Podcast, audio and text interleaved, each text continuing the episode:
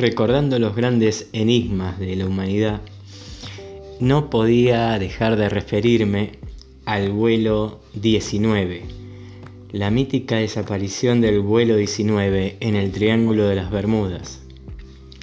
Desde que se iniciaron las investigaciones sobre los accidentes de la navegación y por sobre las aguas del Triángulo de las Bermudas, han tenido lugar miles de percances como la desaparición en 1945 del vuelo 19, un escuadrón de aviones Grumman TBM Avenger, que bueno, fue la más reconocida de todas las extrañas desapariciones del Triángulo. El Grumman TBM Avenger fue un avión de combate torpedero desarrollado para las Fuerzas Aéreas y Navales de Estados Unidos y empleado también por los ejércitos de otros países, su primera aparición fue en la batalla de Midway en 1942. Llevaba a bordo a tres personas, un piloto, un artillero y un operador de radio, que compaginaba esa labor con la de bombardero y artillero ventral. ¿Qué fue entonces, amigos del misterio, lo que motivó la desorientación de este teniente Taylor al frente del vuelo 19? Bueno, según se dice, los Avengers del vuelo 19 ya incorporaban giroscopios que se orientan según el polo norte geográfico y no según el norte magnético, como hacen las brújulas tradicionales. Además, todos los aviones de la época llevaban dos o incluso tres instrumentos de orientación con mecanismos que eran distintos, de manera que si uno fallaba, se podía recurrir al otro. Así que la desorientación de este teniente Taylor solo puede atribuirse al nerviosismo o a un influjo exterior, que inutilizó todos los indicadores del avión. Ahora pasaré a contarte esta historia, pero antes vamos a adentrarnos en este mítico Triángulo de las Bermudas.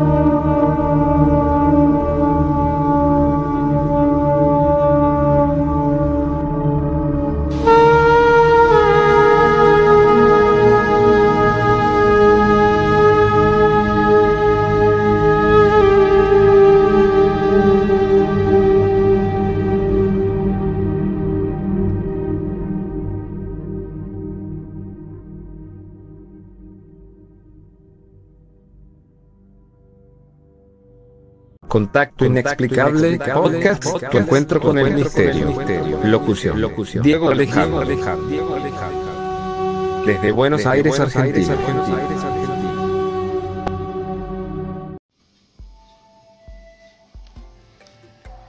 Buenas noches amigos de Contacto Inexplicable. La verdad que es un placer estar de vuelta con todos ustedes en este nuevo podcast, el número 7 de esta sección en Anchor y en Spotify de Contacto Inexplicables Misterios. Bueno, quien te habla, eh, Diego Alejandro, desde acá, desde Martelli, Buenos Aires, Argentina. Eh, estuve en estos días eh, revisando viejos enigmas de la humanidad y bueno, no podría faltar el Triángulo de las Bermudas. Y me llamó mucho la atención el vuelo 19, ¿no? con lo que le pasó al teniente Taylor este, que bueno, que es realmente uno de los grandes misterios de tantas desapariciones en este mítico triángulo situado en las cercanías de la Florida y de Puerto Rico. Eh, bueno, para eso, bueno, incluí un informe, este, un poquito te conté en el prólogo cuando comenzaba el podcast, pero ahora voy a continuar contándote de qué se trata. Ante todo quiero agradecer a tantos seguidores en Instagram de contacto inexplicable. Muchas gracias por sus comentarios, por la buena onda, por los aportes y los invito a seguir apoyando este podcast eh, distribuyéndolo, comentando sus cosas de los misterios y también que me manden qué cosas quisiera ¿no? que trate en este podcast que tanto me gusta hacer. Café por medio, como ahora, cayendo la tardecita de este lunes 25, Día de la Patria en Argentina. Y bueno, esto es un podcast para adentrarnos en los insondables caminos de los misterios de este y de otros mundos. Hoy, el vuelo 19, la extraña desaparición de este avión en el Triángulo de las Bermudas.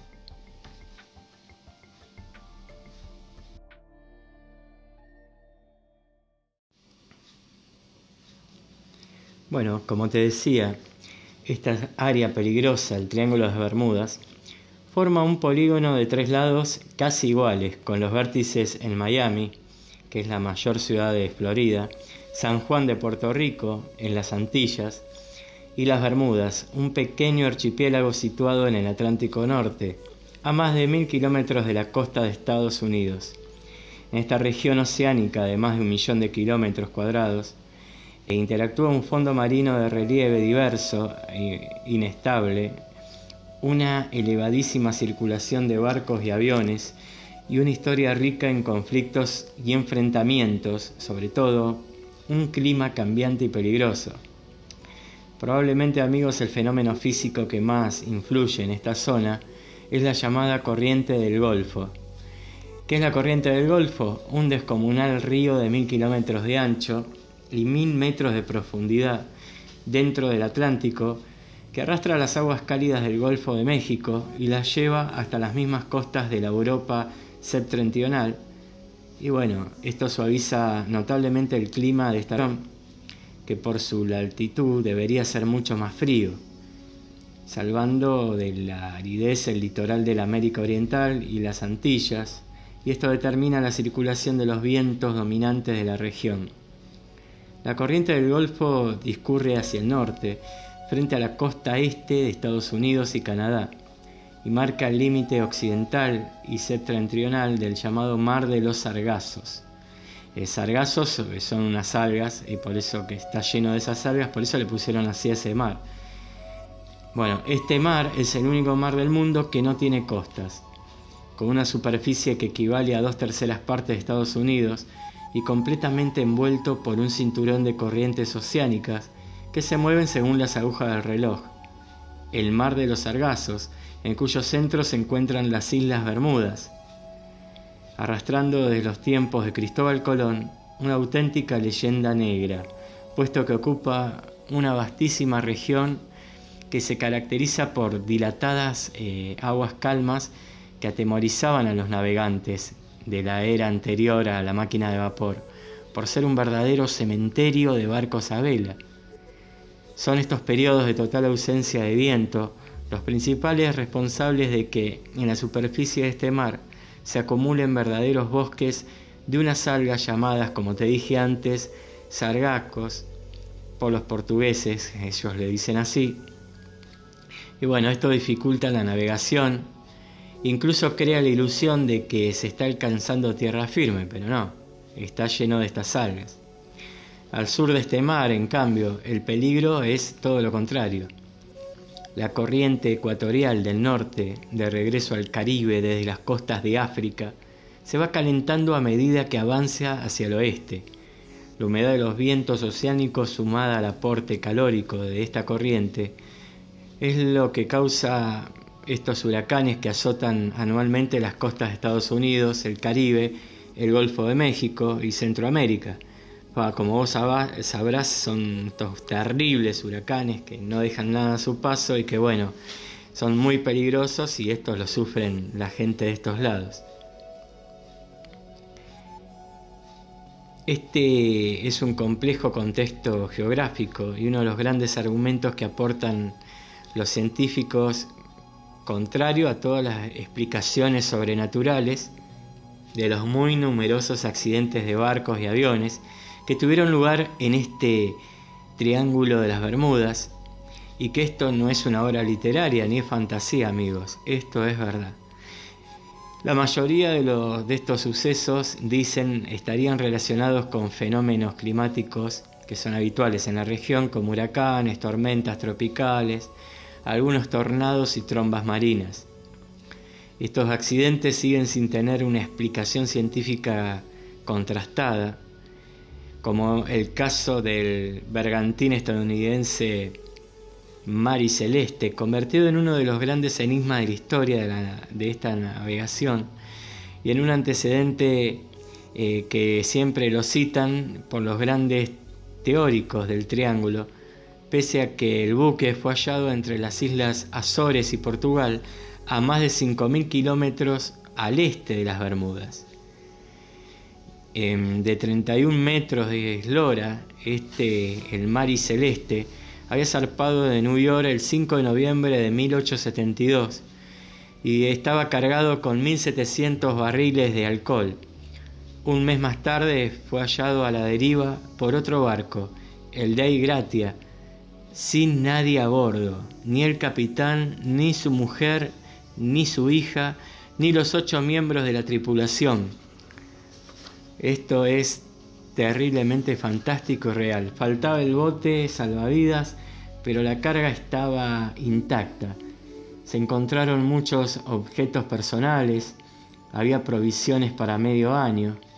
Y bueno, el tribunal que juzgó el caso manejó varias hipótesis.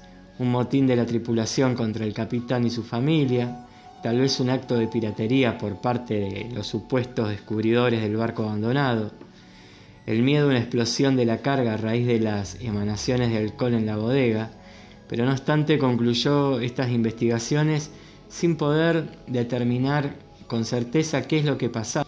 Misterios como este, de 1872, y muchos otros similares que ocurrieron, permitieron a una serie de investigadores estadounidenses que, bueno, eh, se fijaron a partir de mediados del siglo XX un conjunto de hipótesis muy alejadas de las posibles causas de origen meteorológico humano.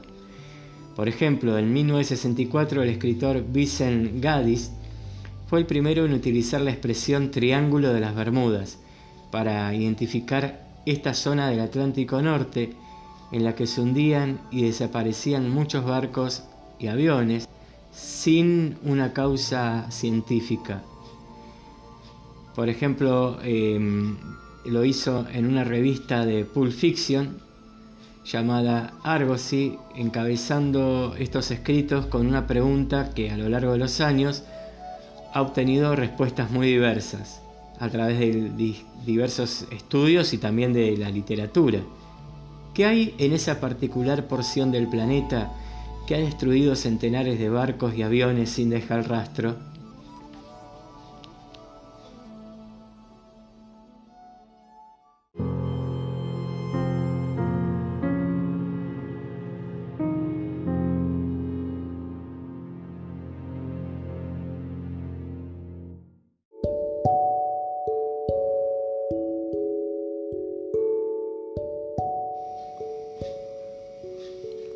Otra de las causas que fueron más repetidas por los especialistas es la presencia de extraterrestres que estarían abduciendo naves enteras y en ocasiones solo a sus tripulantes, de ahí el elevado número de desapariciones sin rastro y la existencia de barcos fantasmas como el Mari Celeste.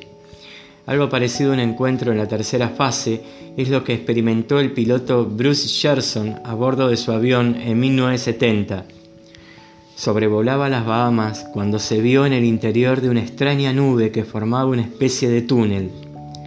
Cuando salió de este fenómeno, se dio cuenta de que había completado en apenas tres minutos un recorrido que, en condiciones normales, le habría llevado media hora. Shernon concluyó que había sido testigo de un trastorno espacio-temporal y que al contrario que la mayor parte de aviones que lo habían experimentado, había podido regresar para contarlo. Los demás estarían ahora en otra dimensión, quizá en el mar super sargazo que propuso el investigador paracientífico Charles Ford. el famoso Charford de fenómenos forteanos, como destino de cosas perdidas. Bueno, pese a lo poco, digamos, algo serio de estos argumentos, el elevado número de desapariciones misteriosas en el Triángulo llegó a suscitar la atención de organizaciones científicamente muy rigurosas como la famosa National Geographic Society, que cita este fenómeno en su prestigioso Atlas Mundial y la Guardia Costera de Estados Unidos. Sin embargo, las investigaciones de estos organismos y de muchos otros rebaten las teorías de Berlis y compañía. Muchos opinan que sí. Eh, bueno, que todo esto es más que, más que normal.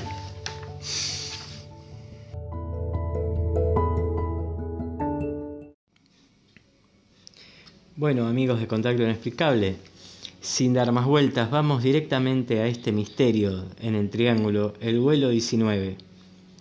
Este vuelo 19 de la estación de Fort Lauderdale, en Florida, es sin duda el más citado y misterioso de todos, digamos, los casos que componen el repertorio de accidentes que legitimaron, digamos, que hicieron legítimo el enigma del Triángulo de las Bermudas. ¿Cómo pasó esto? Fue el 15 de diciembre de 1945, cuatro meses después del fin de la Segunda Guerra Mundial. Un escuadrón de cinco torpederos Grumman TBM Avenger partió de la base de la Marina estadounidense en Fort. Me pregunto si Avenger le habrán puesto este por esto, ¿no? Eh, la película de los superhéroes. Pero bueno, ese va a ser otro tema. Y mucho Netflix en esta cuarentena. Bueno, entonces, como te estaba diciendo, esto partió de la base de la Marina estadounidense en Fort Lauderdale, al norte de Miami, para realizar un vuelo rutinario de instrucción de dos horas de duración, en que los aviones debían recorrer unos 500 kilómetros antes de aterrizar de regreso a la base. Pasaron 20 minutos después de salir, rumbo al este, cuando este escuadrón realizó las prácticas de bombardeo previstas sobre unos islotes, tras los cuales los aviones debían virar al norte y poco después al oeste para completar la misión.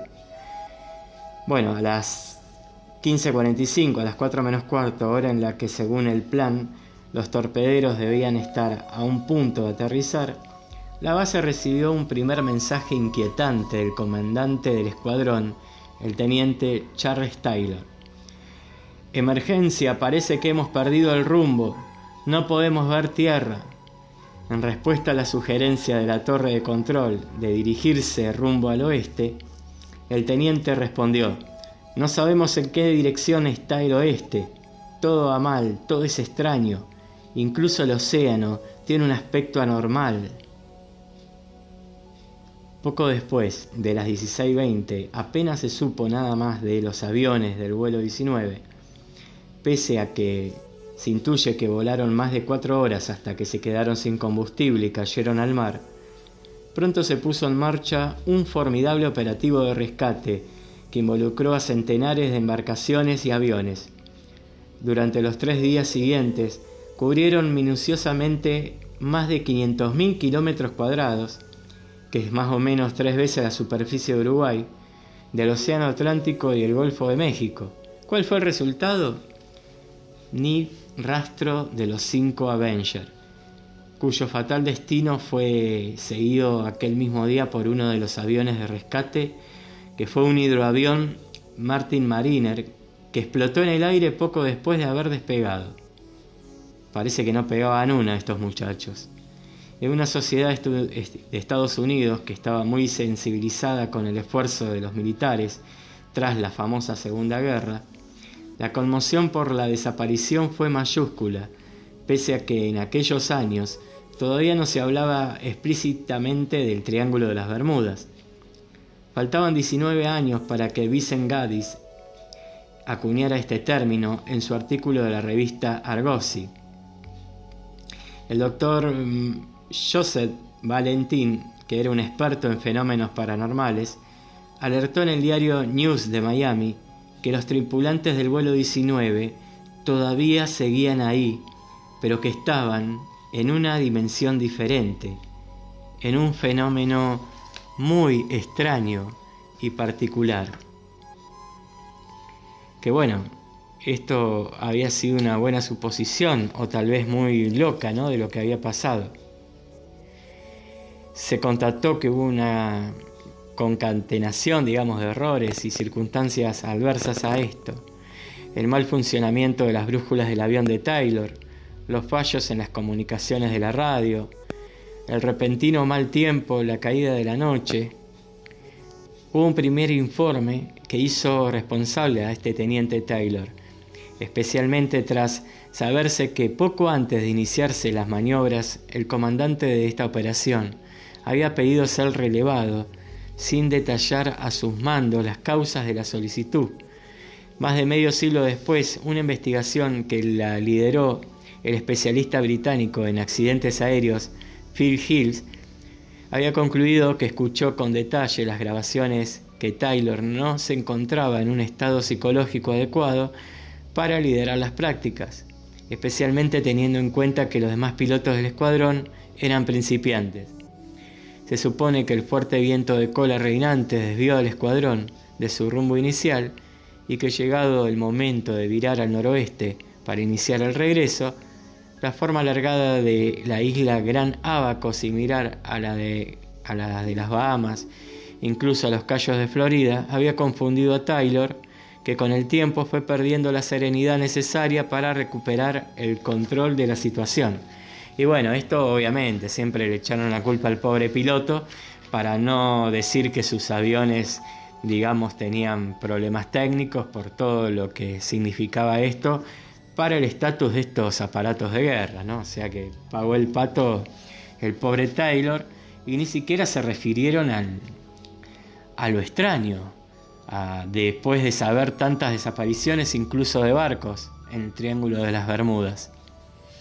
Después hubo unos restos que, que hallaron en el 91, que bueno, que este fue el año del descubrimiento, 1991, de los restos de varios aviones Avenger, apenas 20 kilómetros de la costa de la Florida y a unos 230 metros de profundidad por el sumergible Deep Sea que fue diseñado por el ingeniero inglés Graham Howe que puso el caso de nuevo en las primeras páginas de la prensa local y nacional. Sin embargo, las matrículas de los aviones de difícil detección por el avanzado estado de descomposición de los restos no coincidían con las del vuelo 19, sino que pertenecían a un escuadrón que había desaparecido dos años antes, el 9 de octubre del 43, en plena Segunda Guerra Mundial. Bueno, de esta manera el misterio continuaba hundido en algún lugar de aquella extraña costa.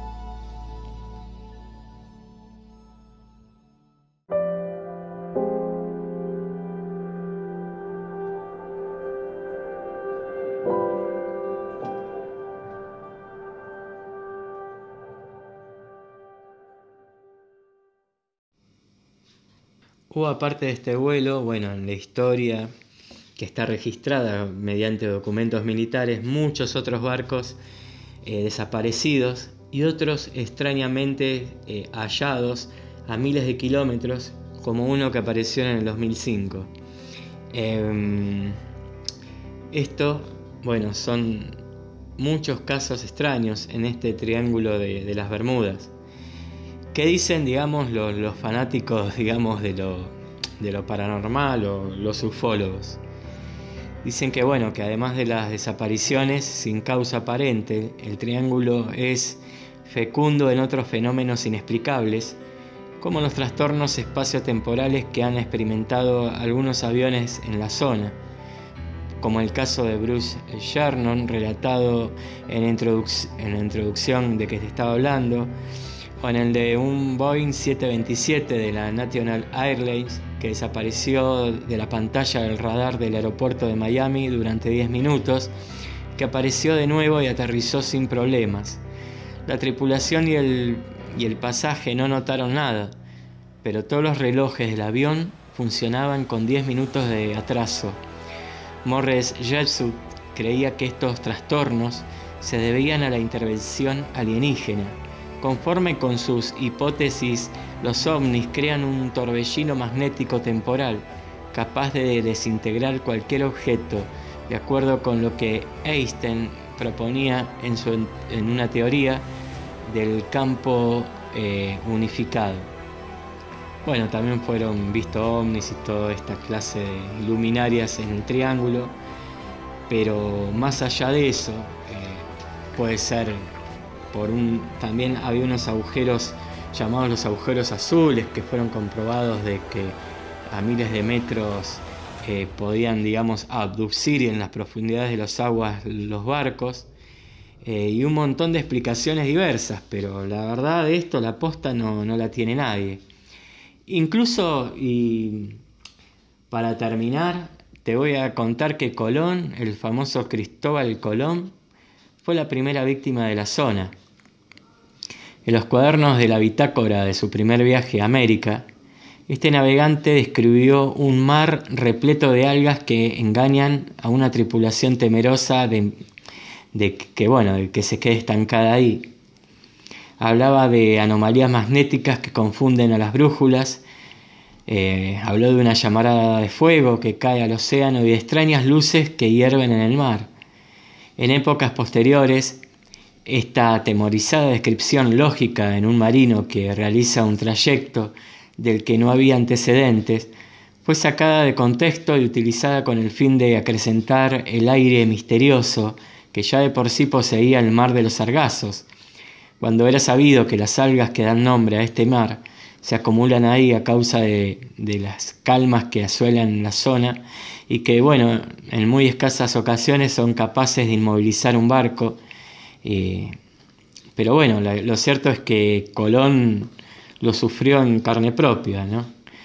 Eh, menos mal que partió Colón, ¿no? Si hubiese creído, si hubiese sido terraplanista, se hubiese quedado ahí en su casita. Bueno, y en cuanto a las brújulas, Colón fue también uno de los primeros navegantes europeos que experimentó la notable desviación existente entre el norte geográfico y el norte magnético que se apreciaba en el Atlántico Occidental.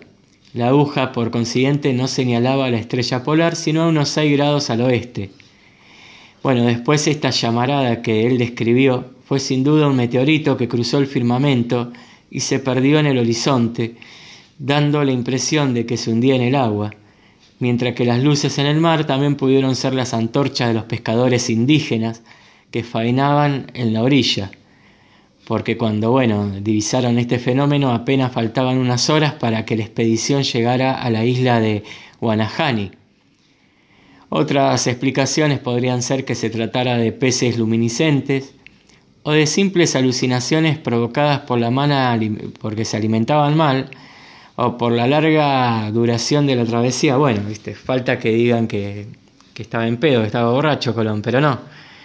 Eh, vaya a saber, ¿no? Estas luces que vio Colón, si fue un meteorito, si fueron ovnis, si fueron las antorchas de los indígenas, pero el misterio del Triángulo de las Bermudas fue y aunque ahora está calmado, porque bueno, ahora con todos los las formas científicas y los aparatos modernos que hay, es difícil que se pierda un barco, un avión. Yo creo que el último caso fue en el 2005, un caso extraño. Pero bueno, este es el misterio del Triángulo de las Bermudas. Este, ya que no por ahora no podemos viajar, te lo llevamos a través de este podcast de contacto inexplicable. Bueno, voy a tomar otro poquito de café y nos vemos, nos escuchamos, mejor dicho, en otro próximo radio podcast. Muchas gracias y bueno, fuerza que todos juntos, como siempre digo, salimos de esta. Hasta luego amigos.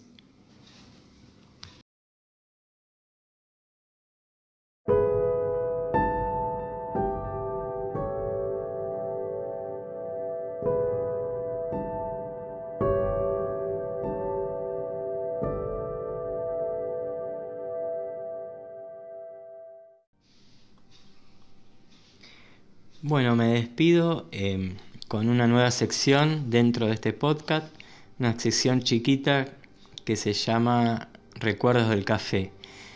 Bueno, hoy les voy a hablar, mejor dicho, eh, les voy a narrar un pequeño cuentito que se llama Cajitas de Colores y comienza así. Cuando siento el nudo en el estómago, me tumbo en el suelo y abro mis cajitas de colores. Abro la caja roja y dejo que salten al suelo todas las emociones que guardo ahí. Ira, enojo, furia, cólera, irritación, frustración, miedo, impotencia, rabia, asco, vergüenza. Abro mi caja negra y de ella salen apagadas la soledad, la tristeza, la desesperanza, el abandono, la pena, la angustia, la pesadumbre. Abro mi caja verde y me encuentro florecientes la esperanza, la fe, la ilusión, la curiosidad, el desconsuelo, la confianza, la compasión. Abro la caja amarilla y de ella salen las palabras brillantes como el sol. Amistad, amor, ternura, alegría, felicidad. Abro la caja azul y sin ruido se despliegan la humildad, la gratitud, la serenidad, la calma, la paz. Juego con ellas, dejo que se mezclen, las agrupo, las ordeno, las miro y las remiro. Luego decido con cuáles me quiero quedar. Hoy escogí tres palabras, verde confianza, amarillo amor y azul calma. Las demás las he devuelto a sus cajitas. Por cierto, el nudo ya no está.